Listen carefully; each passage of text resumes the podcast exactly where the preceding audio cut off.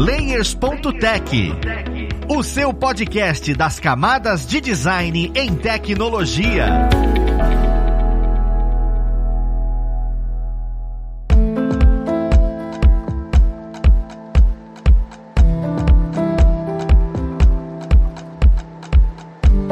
Olá, ouvintes! Eu sou Luiz Lima, designer e professor aqui na plataforma Lura, e vamos para mais um Layers.tech, o seu podcast das camadas de design em tecnologia. Na conversa de hoje, nós vamos falar sobre microinterações em interfaces digitais. É uma coisa que você tá aí, todos os dias você mexe com isso sem querer e às vezes você não sabe. Vamos entender um pouco qual a importância disso, se isso é de fato interessante, se isso é só firula do mercado. Então vamos lá pro papo conhecer quem vai ajudar a gente nele. Nós temos aqui hoje como convidada a Cláudia, ela que é Product Designer na Zuri Bradesco. Seja bem-vinda, Cláudia. Muito obrigada. E também nós temos aqui como convidado o Matheus Vilain, ele que é uma figurinha marcada aqui, é o nosso professor de UI aqui na plataforma Lura. Seja bem-vindo, Matheus. Valeu, Luiz, e aí, Cláudia, mais uma vez aqui, e mais uma vez eu não tô sendo pago por essa participação, mas na próxima, na próxima vai.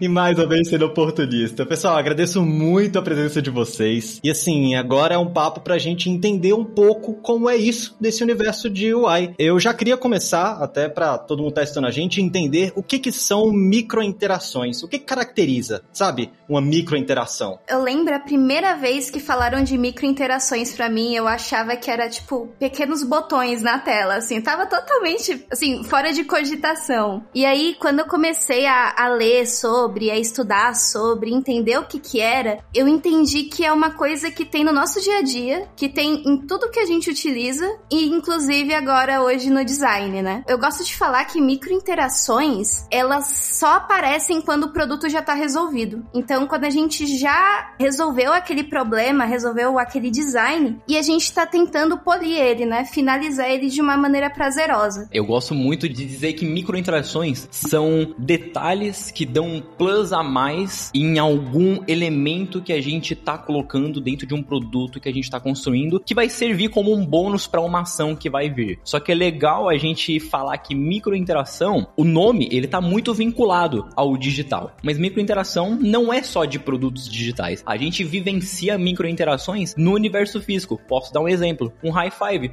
bater a tua mão na outra para cumprimentar, fazer um cumprimento mesmo de eh, aquele sobe 10 aparece normal. Isso é uma forma de, de fazer uma micro interação fisicamente. É um simples detalhe, mas que ele já diz muito mais. É aquele esquema lá de como se fosse uma imagem vale mais que mil palavras. A micro interação ela vai fazer algo semelhante a isso. Ela vai trazer algo significativo para esse pequeno detalhe. Agora se abriu minha mente, viu? Porque eu pensei, sabe quando a gente tá andando na rua e aí a gente só põe a cabeça assim pra cima para falar oi, oi? Aí a gente não falou, a gente só opa.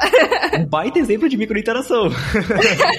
Melhor que agora a gente pode ficar aqui eternamente, dar sinal no ônibus, chamar um táxi, milhares de coisas agora funcionam como microinterações. Perfeito, eu acho muito legal você trazer, inclusive, exemplos que fogem da parte digital. E o que a Cláudia comentou foi extremamente importante. Essa é uma coisa que eu perguntar. É normal mesmo que as microinterações só funcionem mais pro final da vida do produto? Eu fico imaginando, quando você está confeccionando um produto, seja digital ou não, você não pensa então nesse conceito de, ah, não, aqui a gente vai precisar colocar essas microinterações específicas. É tão orgânico assim? O problema da gente pensar nelas em primeiro lugar é que a gente não consegue pensar nelas em primeiro lugar. A gente só consegue começar a pensar entender o que, que a microinteração faz quando o produto já tá pronto. Pelo menos é assim com a minha linha de criação. Então, quando eu entendi o produto, quando eu fui lá, estudei, pesquisei, peguei tudo que eu precisava para entender ele, é assim que eu vou compreender o que, que o, o usuário precisa de microinteração. Então, aquilo tá pronto, eu testei e eu falei, nossa, tá faltando esse tchan aqui. Eu acredito que chega a ser, em algumas situações, bem inevitável tu acabar não pensando que tipo de microinteração pode ir ali. Porque a gente tá o tempo todo pensando. E, obviamente, microinteração não é o foco que a gente tem que pensar quando a gente tá começando a produzir alguma coisa nova ou modificando. Enfim, a gente tem que dar o foco em resolver aquele problema, em dar uma solução para a pessoa usuária que vai estar tá utilizando aquele serviço, aquela plataforma, independente da solução que for vir. Eu sempre, sempre que eu tô trabalhando em algum projeto,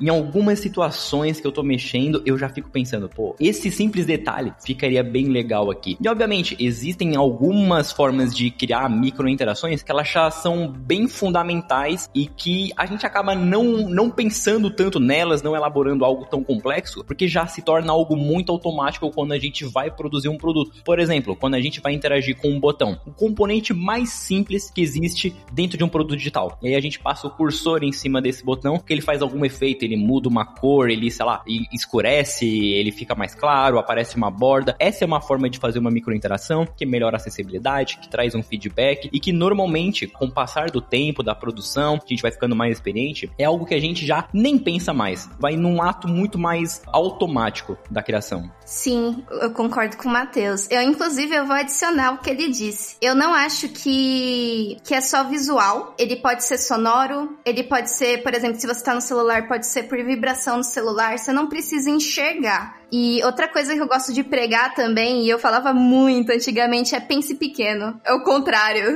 Não pensa grande, pensa pequeno. Esse botão aqui, o que, que ele precisa fazer e o que, que seria mais prazeroso dele fazer. Porque pensa assim, qualquer coisa pode ser resolvida por um botão. Ah, eu vou resolver isso aqui com um botão. Vou resolver essa outra coisa aqui com um botão. Mas nem tudo é prazeroso de fazer com um botão. Vou dar um exemplo. Você tá no Spotify ou qualquer outro seletor de música aí, qualquer coisa para ouvir música. Para você aumentar e diminuir o volume, é melhor um slider ou é melhor um botão? O que, que é mais prazeroso de utilização que a gente tem hoje? Então eu gosto muito de pensar que tem que ser gostoso de mexer, não tem que ser só legal. Minha cabeça tá muito borbulhando aqui, vocês vão falando, eu vou imaginando milhares de coisas, entendendo como é que isso funciona, como é que isso é aplicado. Eu queria que o pessoal que tá ouvindo e estivesse te vendo agora para ver o teu mind blow.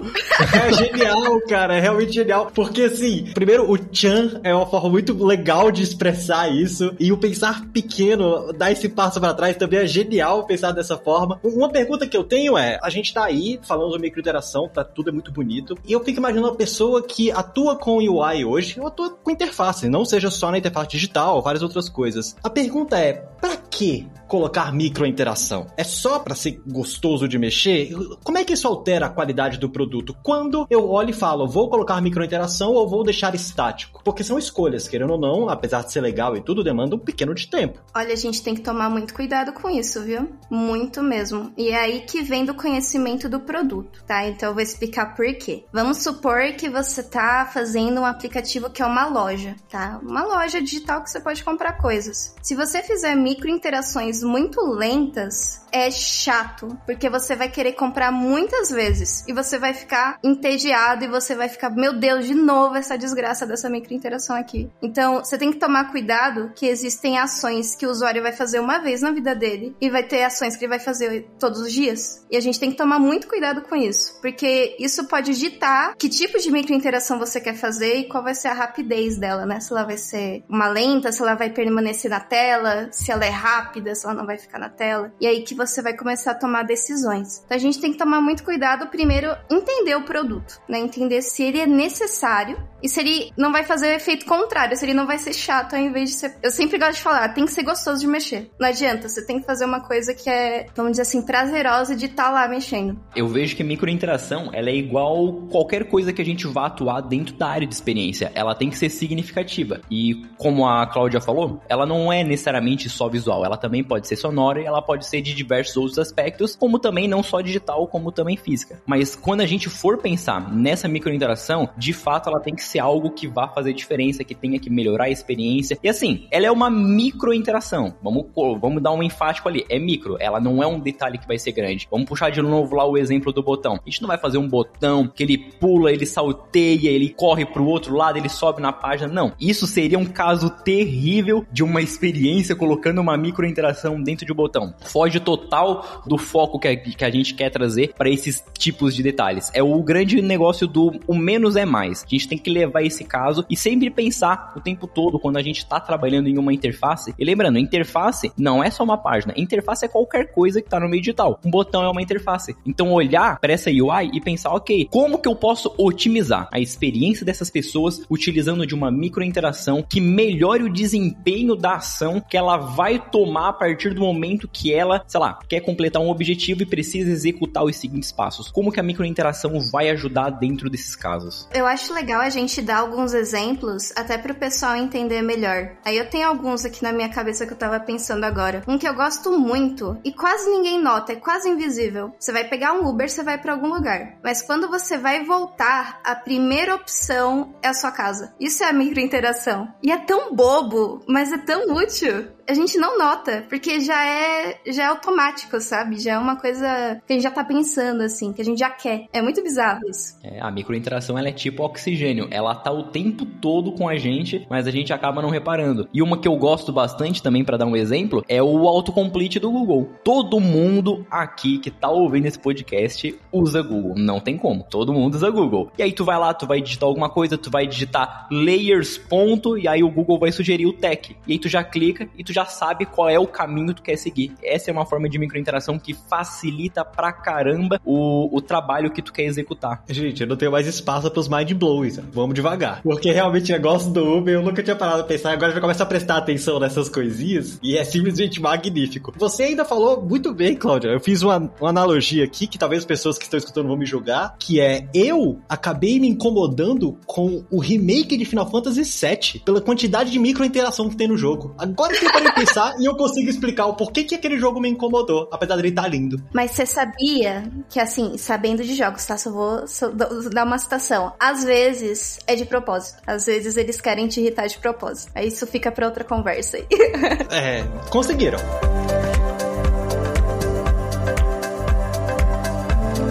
Aí, agora partindo para a parte de criação, né? A gente viu as microinterações, entendi qual é a importância e quando a gente deve fazê-lo, mas quando eu for criar e pensar nisso, eu como pessoa UX designer, eu preciso conhecer sobre, por exemplo, motion design, eu preciso conhecer After Effects, eu preciso conhecer animação tradicional, às vezes não sei qual é esse core, sabe? Que a pessoa que está trabalhando com UI e que tem esse foco em microinteração precisa ter de conhecimento para conseguir ter um bom desempenho, conseguir construir coisas que não caiam nessa vala de em vez de ser interessante, ficar uma coisa maçante, uma coisa difícil de se construir. Hoje em dia, a maioria dos programas para fabricar UI, eles têm neles o básico de animação, né? Então você não precisa ir para um After Effects que eu acho que para quem nunca mexeu com editor de vídeo é um inferno, né? Ele é muito complexo. Então você não precisa, por exemplo, ir para um After Effects. Eu como profissional eu diria, aprenda, porque é muito divertido como você aprende. Eu acho que é uma das melhores ferramentas que a gente pode ter se a gente quiser uma animação na tela, por exemplo, quiser fazer uma tela de espera, alguma coisa do gênero, animação é uma coisa que ocupa a mente da pessoa, então é muito legal da gente colocar nesses espaços da UI. Mas se você quer o básico, quer fazer só ah, um, uma coisinha mexendo, etc., as ferramentas que a gente tem hoje, o XG, o Figma, eles têm as pequenas animações que a gente precisa. Elas são bem práticas, mas retomando, né, retificando, que animação não é a única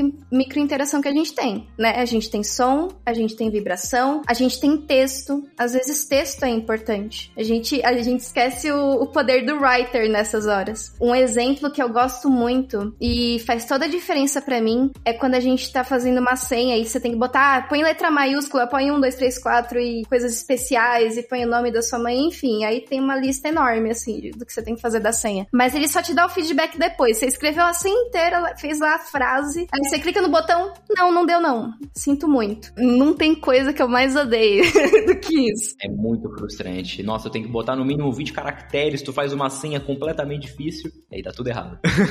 Exato. E aí a gente tem aquelas telas que tem o feedback, ó, não, tá quase lá, ó, tá bom, não, tá ótimo. Pronto, gente. É o poder do, do writing ali no meio da tela, combinado com, com toda a UI. Uma coisa que eu gosto também de falar para quem tá começando, inclusive, é que nem sempre a gente precisa criar asset. Às vezes a gente pode usar as coisas que já tem na tela. Um exemplo legal que eu gosto também, eu não sei onde eu vi, tá? Mas, enfim, tem um botão. E aí você clica no botão e em vez dele te dar uma tela de loading, o botão vai completando uma corzinha assim, ó. E vai vindo a corzinha tipo um loading dentro do botão. Eu tô usando o próprio asset, tô usando o próprio botão que eu já tenho em tela. Se você tem problemas para encaixar um monte de coisa em tela, essa é a primeira recomendação que eu dou. É muito útil. Deixar uma tela mais clean é uma coisa bem legal que as microinterações fazem. Uma maneira que eu fiz recentemente para um design system que eu tô construindo é numa barra de notificação. Ela vai surgir na tela, né? E ela vai ficar ali por um determinado tempo. Mas uma coisa que eu achei interessante colocar de micro interação ali é uma progress bar bem pequenininha, em que ela vai indo do, do início até o fim para demonstrar, né, quantos segundos faltam para esse aviso sumir da tela. E se a pessoa coloca o cursor em cima da progress bar, ela vai pausar o tempo para a pessoa poder ler com mais calma. Se ela quiser fechar, ela pode clicar no X, mas vai ter uma barrinha ali carregando para demonstrar o quanto tempo falta, né? Ela abriu e vai fechar quando chegar lá no final. E aí, também respondendo a tua pergunta, né? A pessoa não precisa saber de motion, ela não precisa saber mexer numa ferramenta super complexa de edição de vídeo, de VFX, não precisa saber nada disso. De fato, Figma e XD, eles já têm o básico para poder criar uma interação visual bem interessante dentro de um produto. Mas é claro que se tu souber, tu vai conseguir fazer coisas bem mais interessantes. Então, se tu souber trabalhar com curvas, saber como é que usa um easy in, um easy out, com um trabalhar com segundos, como que é o, o tempo ideal, o tipo de curva ideal para um elemento entrar na tela, para um elemento sair, para ele fazer uma movimentação ali dentro ou até mesmo ele mudar a forma, mudar a cor, fazer algum tipo de alteração, de personalização de estilo mesmo. Isso dá uma incrementada bem legal. E obviamente, se tu estiver trabalhando dentro de um contexto, como eu falei, de um design system, isso é um tipo de forma que tu pode documentar que ele vai servir não só para um caso que tu tá trabalhando, mas para vários outros casos. Cara, perfeito. E eu queria só abrir um destaque para a palavra pequenininho. É perfeita essa palavra, cara, a barrinha pequenininha ali. Você comentou coisa legal, Matheus, que é o design system. E assim, microinteração, não sei se ele se torna um componente, porque isso lá no final do produto, como a Cláudia comentou também, que a gente acaba percebendo isso, vendo o que, que vai ser inserido e tudo. Isso é passível mesmo de ser inserido dentro do design system, de documentar esse, esse processo.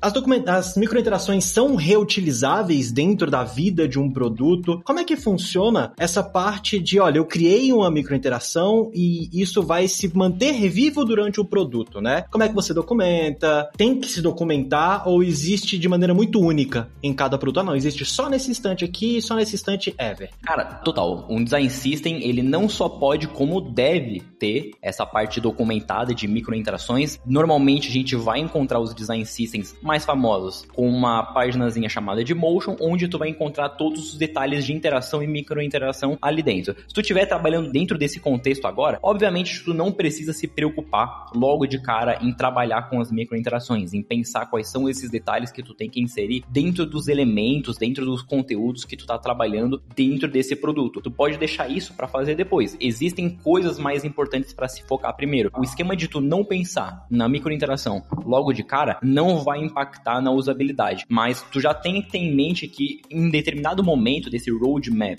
que tu planejou para o design system, tu sabe que tu vai ter que parar para poder planejar isso. E aí é aquela coisa, tu vai definir algumas microinterações, tu vai abrir algum programa, tu vai começar a pensar em elementos de entrada, em elementos de saída, elementos de foco, desfoque, movimentação, mudanças. E a ideia não é tu pensar qual é o objeto que vai ter aquele elemento em específico e só ele vai ter. Na verdade, quando a gente pensa em microinterações, a gente vai estar tá compartilhando isso para vários objetos que a gente está trabalhando dentro do design system, porque ali dentro a gente trabalha com padronização de diversos objetos que por mais que eles sejam diferentes e tenham comportamentos e visuais diferentes, eles vão ter sempre alguma coisa em comum para compartilhar essa padronização. É a chave, é a real do design system, é criar diversas coisas dentro de uma única família, mas que cada uma delas se converse. E quando tudo isso se conversa de diferentes fatores e a microinteração é uma delas, tudo dentro do teu produto fica extremamente harmônico. E eu até gosto de citar, quem quiser depois fazer uma leitura legal, é em inglês, mas vale a pena, pode jogar no Google Tradutor, é a página de Motion do Material Design. Ali tu consegue tirar um estudo sensacional sobre interação e microinteração e tanto a parte de motion, a, a, a parte que para quem ainda não estuda ou ainda não, não chegou a, a, a entender sobre o assunto aprofundadamente, pode entrar ali e tu vai conseguir ter noção de muitas coisas, principalmente de como a Google aplica essas interações dentro do produto deles. Então, por exemplo, no meu caso, que eu uso Android, eu uso Gmail, eu uso Calendar e muita gente que está ouvindo aqui também utiliza esses produtos da Google, eles vão acabar se familiarizando com algumas microinterações que a Google já aplica internamente dentro do produto deles e depois quando forem utilizar de novo, eles vão começar a reparar nesses detalhes e vão pensar: esse é um detalhe que ficaria interessante eu colocar aqui dentro do meu produto e talvez eu possa customizar para ele fazer mais sentido para dentro desse cenário, para dentro desse caso. Vai muito de estudar, observar e obviamente também testar e validar com as pessoas que vão utilizar o produto. Sim, com certeza. Inclusive, ainda complementando o que o Matheus disse, tem coisas que a gente vê no próprio dia a dia do Android ou do iPhone que você usa. Você tá lá no Android, ah, deslizar para cima atualiza a página. Meu, dá para usar isso em qualquer aplicativo que precisa de uma atualização de dados, por exemplo. As coisas que você vê no dia a dia, tanto fora do aplicativo quanto dentro do aplicativo, dá para você trazer para o mobile e para sua página da web, sabe? A gente só tem que tomar cuidado que as microinterações, eu costumo dizer que elas têm, como que se fala? Intuitivas, elas têm que ser intuitivas. E outra coisa que eu falo também, ninguém concorda, não pensa do zero. Não pensa do zero nessa hora. Se você começar do zero, é mais provável que o usuário fique confuso do que aceite o que você está fazendo. Então, por exemplo, a gente já usar coisas que já existem te poupa o trabalho do usuário confuso na hora de estar tá fazendo research. Você ter a sua própria experiência, você usar a sua própria experiência é um ponto muito positivo na hora de fazer microinteração. Porque hoje em dia, no próprio Design Ops, a gente sempre vê as mesmas coisas. Existem regras setadas sobre algumas coisas, né? Então, é legal a gente nunca começar do zero nessa hora. Pelo menos, assim, minha taxa de, de vitórias sempre foi não comece do zero. Sempre que eu começava do zero, não, vou criar esse negócio aqui do zero. Deu errado, gente. O cliente não entendeu, tudo, tudo do zero de novo. Anota coisas que você já conhece no seu dia a dia que pode muito ajudar nessa hora das microinterações. Cara, é perfeito. Gente, quem tá escutando a gente, eu já falei isso algumas vezes. Não tem pra que reinventar a roda. Se já inventaram a roda, você utiliza ela. Você vai começando a melhorar, trazendo coisas novas. Se no momento em que você for reinventar a roda, faz para estudo pessoal, para você entender a base, os fundamentos. Mas se existe algo que alguém já estudou e já trouxe, caramba, se paute pelo estudo de outras pessoas. Afinal, somos seres humanos. A gente tá aqui por conta disso. Isso é genial. Isso é genial mesmo.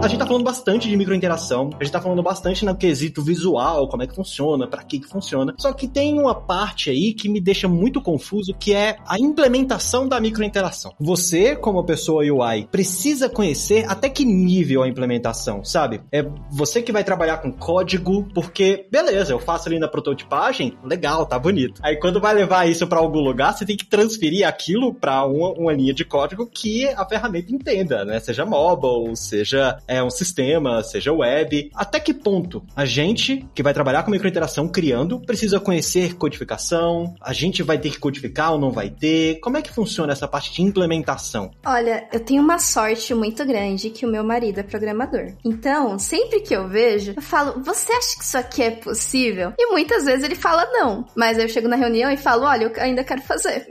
Porque assim, gente, briguem pelo protótipo de vocês, tá? Sempre briguem. Assim, eu tive muita sorte que todos os devs que eu conheço, eles são ótimas pessoas, eles sempre me explicam direitinho, olha, talvez seja possível, talvez não seja, mas briguem pela experiência do usuário, porque às vezes essa micro interação, ela custa a qualidade do produto, tá? Então, você entregar algo ruim é muito pior do que você lutar para implementar. Então, lute pela implementação, lute pelo seu protótipo. Eu não conheço nada de código, eu sou muito leiga, gente. Eu sou totalmente leiga. O que eu conheço é Unreal Engine. O Unreal Engine nem usa tanto código assim. É um sistema bem leigo mesmo. Então, assim, eu tenho uma certa noção. Um bom argumento que eu uso é que se eu vejo isso em outro aplicativo, quer dizer que é possível. então, ó, eu vi isso aqui em tal lugar. Então, assim, não estou criando do zero. Isso aqui é possível de alguma maneira, vocês que lutem. Eu luto muito pelo meu protótipo, gente. Eu sempre luto pelo usuário. Acho que a Cláudia e eu somos casos à parte, porque ela tem um marido que é programador, eu já fui programador, então a gente tem um, uns hacks para entender um pouco mais se as coisas são possíveis, se é viável, se tá dentro do escopo de programação. Mas vamos lá, se a pessoa que tá ouvindo a gente, ela quer fazer alguma coisa, ela não tem skill nenhuma e também não tem alguém para perguntar assim do seu círculo mais social, eu acho que a comunicação nessa hora de produzir o handoff é a coisa mais importante. Inclusive a comunicação é a coisa mais importante do mundo, independente do, do espectro que a gente estiver falando. Então, tu pensou alguma coisa, tu planejou, e é aquilo que a Cláudia falou, tu tem que defender a experiência do usuário. Obviamente, quando tu tá fazendo as coisas, tu não tá simplesmente jogando ideias, elaborando, dando sugestões pelo simples fato de que eu gostei daquilo. A gente que é da área de experiência, da área de produto, a gente tá o tempo todo pensando, planejando, fazendo buscas, pesquisas para que aquele produto, aquele serviço, aquela plataforma que a gente está desenvolvendo tenha uma otimização sensacional e que quando a pessoa pegar o celular dela,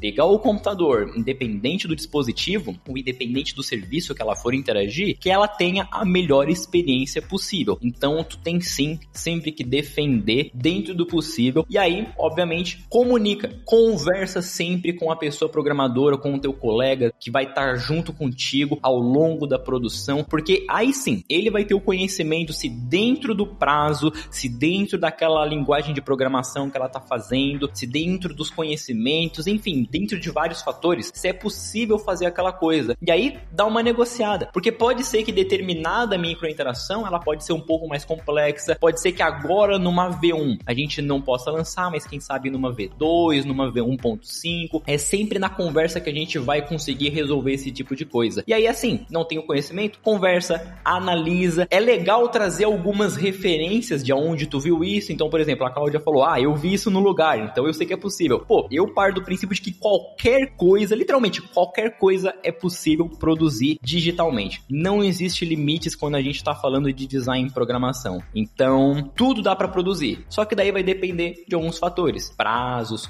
custos, conhecimentos, linguagem, enfim, tudo tem vários fatores, por isso que a comunicação é a coisa mais importante que tu tem que ter. Mas você tá certo, viu, Matheus? Inclusive, também para ajudar vocês que têm alguma dificuldade de estar de tá transmitindo esse tipo de informação para o seu dev, eu recomendo vocês anotarem, anotarem as regras, né? Então, como assim anotar as regras? Se eu clico aqui, o que que tem que acontecer? O que que tem que vir depois? O que que tem que vir antes, sabe? Literalmente anota as regras do que você quer fazer. Isso vai te ajudar e vai ajudar o programador a entender o que, que ele precisa fazer antes e depois, né? A gente tem aqui, pelo menos, reuniões gigantes a respeito disso, assim. Porque realmente, uma coisinha pode mudar toda a experiência da página. Tem uma coisa legal que é bom da gente entender de microinteração, que é o que a gente estava falando de timing anteriormente. Por exemplo, se eu estou fazendo uma compra digital e eu entrei pela segunda vez, será que não seria legal eu dar um desconto para ela dos próximos serviços parecidos com o que ela comprou? Será que não seria legal eu mostrar para ela que, sei lá, ela comprou um pote aqui na internet, agora na minha página inicial eu só vou mostrar um monte de potes, só vou mostrar um monte de adereços de cozinha. Então, muitas vezes não é tarefa da tela, mas sim tarefa da história da tela. Ah, olha, se tal usuário fizer tal coisa, seria legal a gente mostrar essas informações na tela. Seria legal a gente mostrar data, ou seria legal a gente mostrar um produto. Quando você tá na Amazon comprando alguma coisa, um livro. Ah, olha, as pessoas se interessaram por esses outros dois produtos aqui, você não quer levar? Não é perto da ação principal, mas faz parte da história da tela, né? Tem algumas coisas que só saem da nossa boca mesmo. Perfeito. E vocês comentando essa ideia de comunicação é, é realmente muito bom frisar, porque a maioria das ideias que estão na sua cabeça estão na sua cabeça. Quando você vai tentar expressar isso e fala, não, mas na minha cabeça funcionava assim. Então, quanto melhor você documenta e coloca, seta as regras, fica mais fácil para você trabalhar em time. Isso é super válido. Junto com tudo isso, né, a gente falou de programação um pouquinho aqui, que não conhece tanto. Só que uma coisa que me,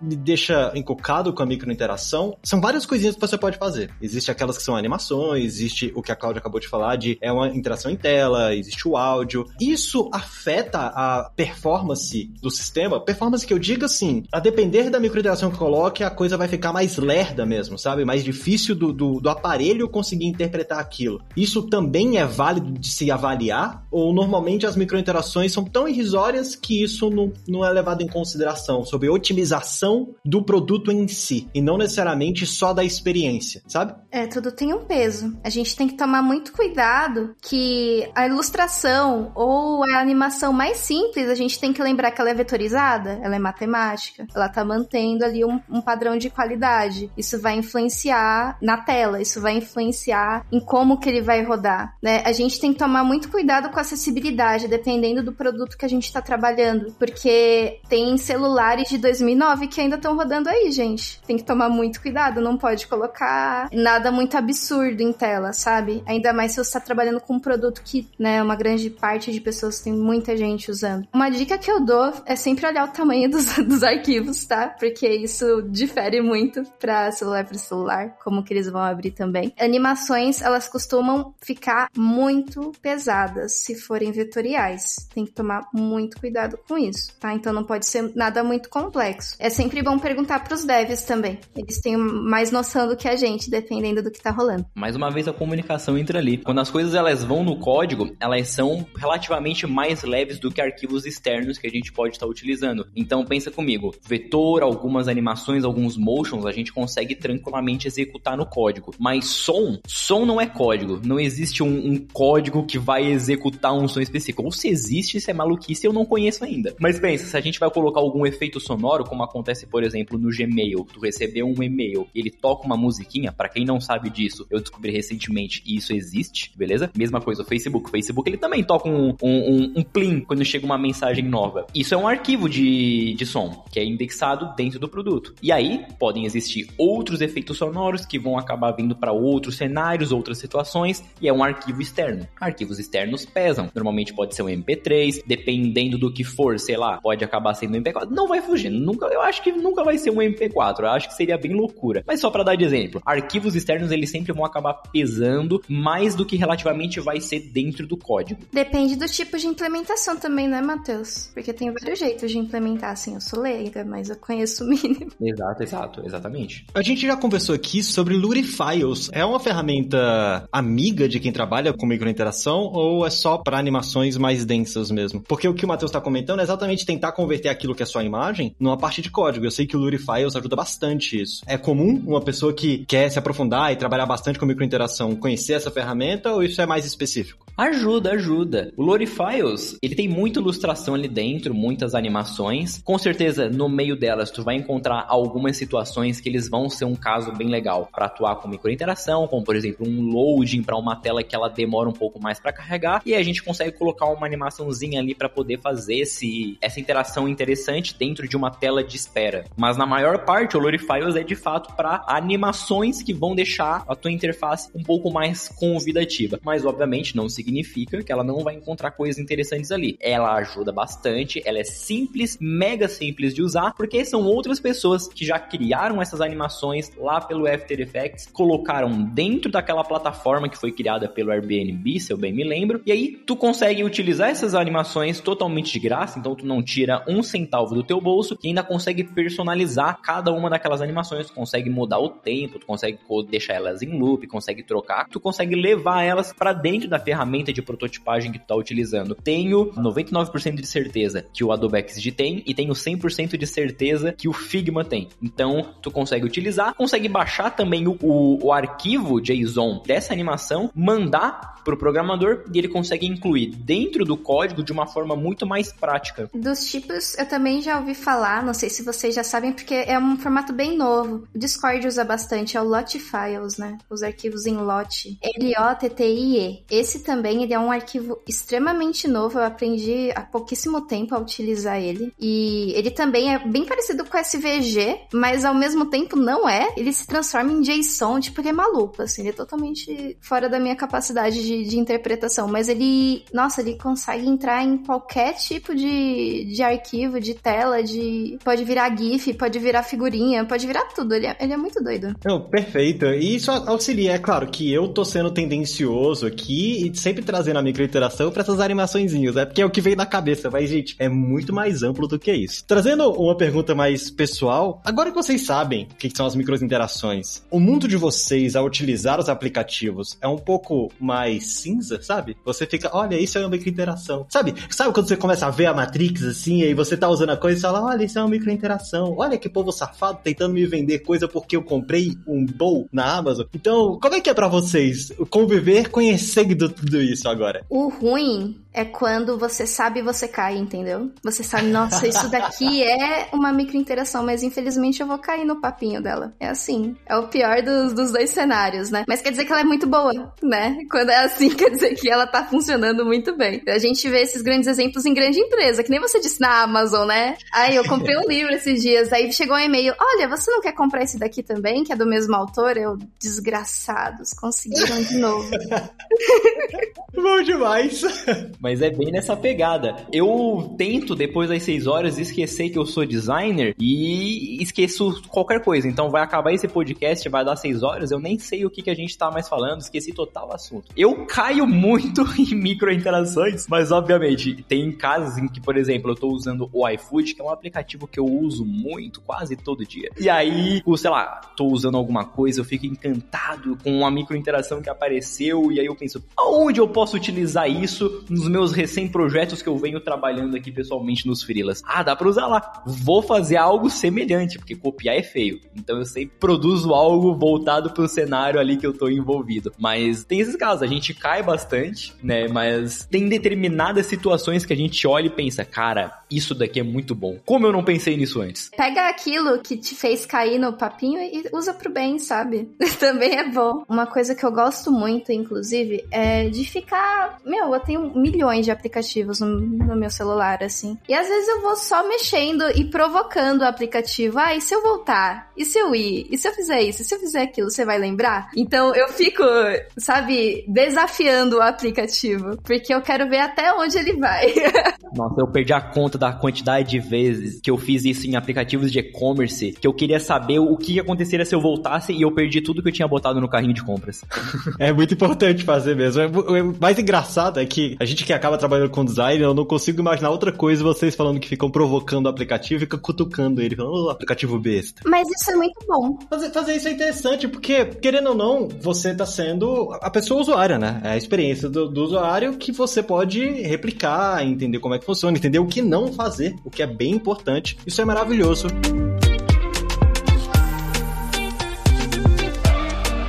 Pessoal, eu consegui entender muito bem o que é microinteração. Eu acho que quem tá escutando a gente também conseguiu entender perfeitamente. E agora é, é realmente ir pra prática. E, e, eu acredito que a gente conseguiu elucidar bem todo esse conceito. Eu queria abrir esse espaço agora para quem tá escutando a gente consiga acompanhar um pouco vocês, né? Ver se tem algum produto algum portfólio que vocês estejam criando, até mesmo tirar alguma dúvida. Então, Cláudia, para quem tá escutando a gente, quem é ouvinte do Leis, se quiser te acompanhar e, e ver mais um pouco dos seus projetos, onde é que o pessoal consegue te achar? Assim, se você quer falar comigo, que é a melhor opção, porque eu sou a pessoa, assim, anônima na internet, tá? Eu não posto nada, eu só olho, eu só leio. O melhor jeito é o LinkedIn mesmo, tá? Mas você pode também seguir nas redes sociais se você quiser ver gatos, que é o que tem. Então, é Cláudia, M-A-Z-Z-U-C-O, Cláudia Mazu. E o meu Instagram, caso você queira ver gatos, é arroba Clau, M-A-Z-Z-U também, tá? Ah, eu também faço ilustrações, às vezes eu posto.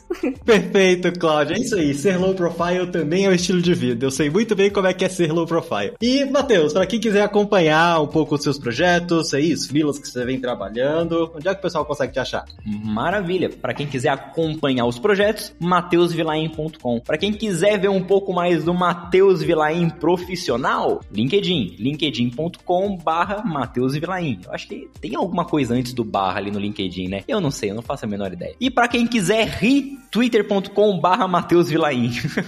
Aí, o rapaz comediante do Twitter. Pessoal, muito obrigado mesmo pela presença de vocês. Eu acho que foi, assim, maravilhoso esse papo. E agora dá até vontade de, de começar a ver microinteração e tudo que eu vou mexer. Eu vou colocar para assistir Boku no Hero agora enquanto eu vou jantar. E eu vou ver como é que tá sendo o aplicativo do Crunchyroll e microinterações. Vai ser desse jeito. e é isso. Eu espero que tenha auxiliado bastante quem tá escutando a gente. E eu quero agradecer tanto a presença de vocês dois quanto a presença de vocês ouvintes que está com a gente aqui até este momento. Vou pedir para que dê aquela sua avaliação no seu agregador favorito para que outras pessoas também escutem sobre microinterações, entendam o tanto que esse universo é vasto e interessante. E é isso. Nós vamos ficando por aqui. Um abraço e até o próximo Layers.tech. Fui!